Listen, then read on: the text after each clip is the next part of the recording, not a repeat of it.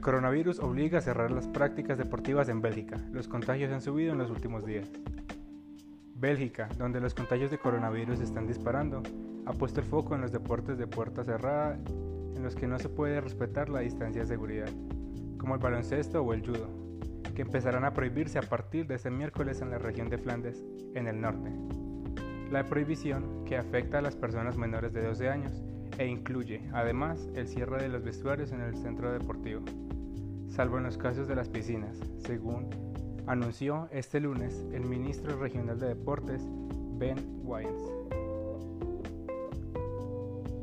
No son medidas agradables, especialmente con las vacaciones de otoño a la vista, pero tenemos que actuar decididamente si tenemos indicios de que el mundo del deporte puede ser un caldo de cultivo, agregó y señaló.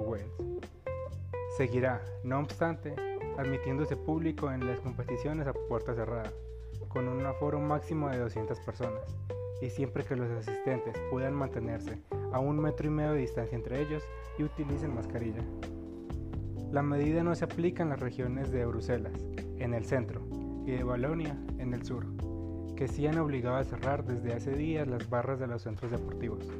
El portavoz del Comité Interfederal Bélgica sobre el Coronavirus, Jais Ben Leiten, ha avisado este lunes la rueda de prensa del deporte como vector de contagios. No sabemos por colegas médicos que cierta cantidad de contaminantes pueden ocurrir en un nivel de clubes deportivos. Por ejemplo, en clubes de fútbol y en grupos de ciclistas, dijo Van Leiden.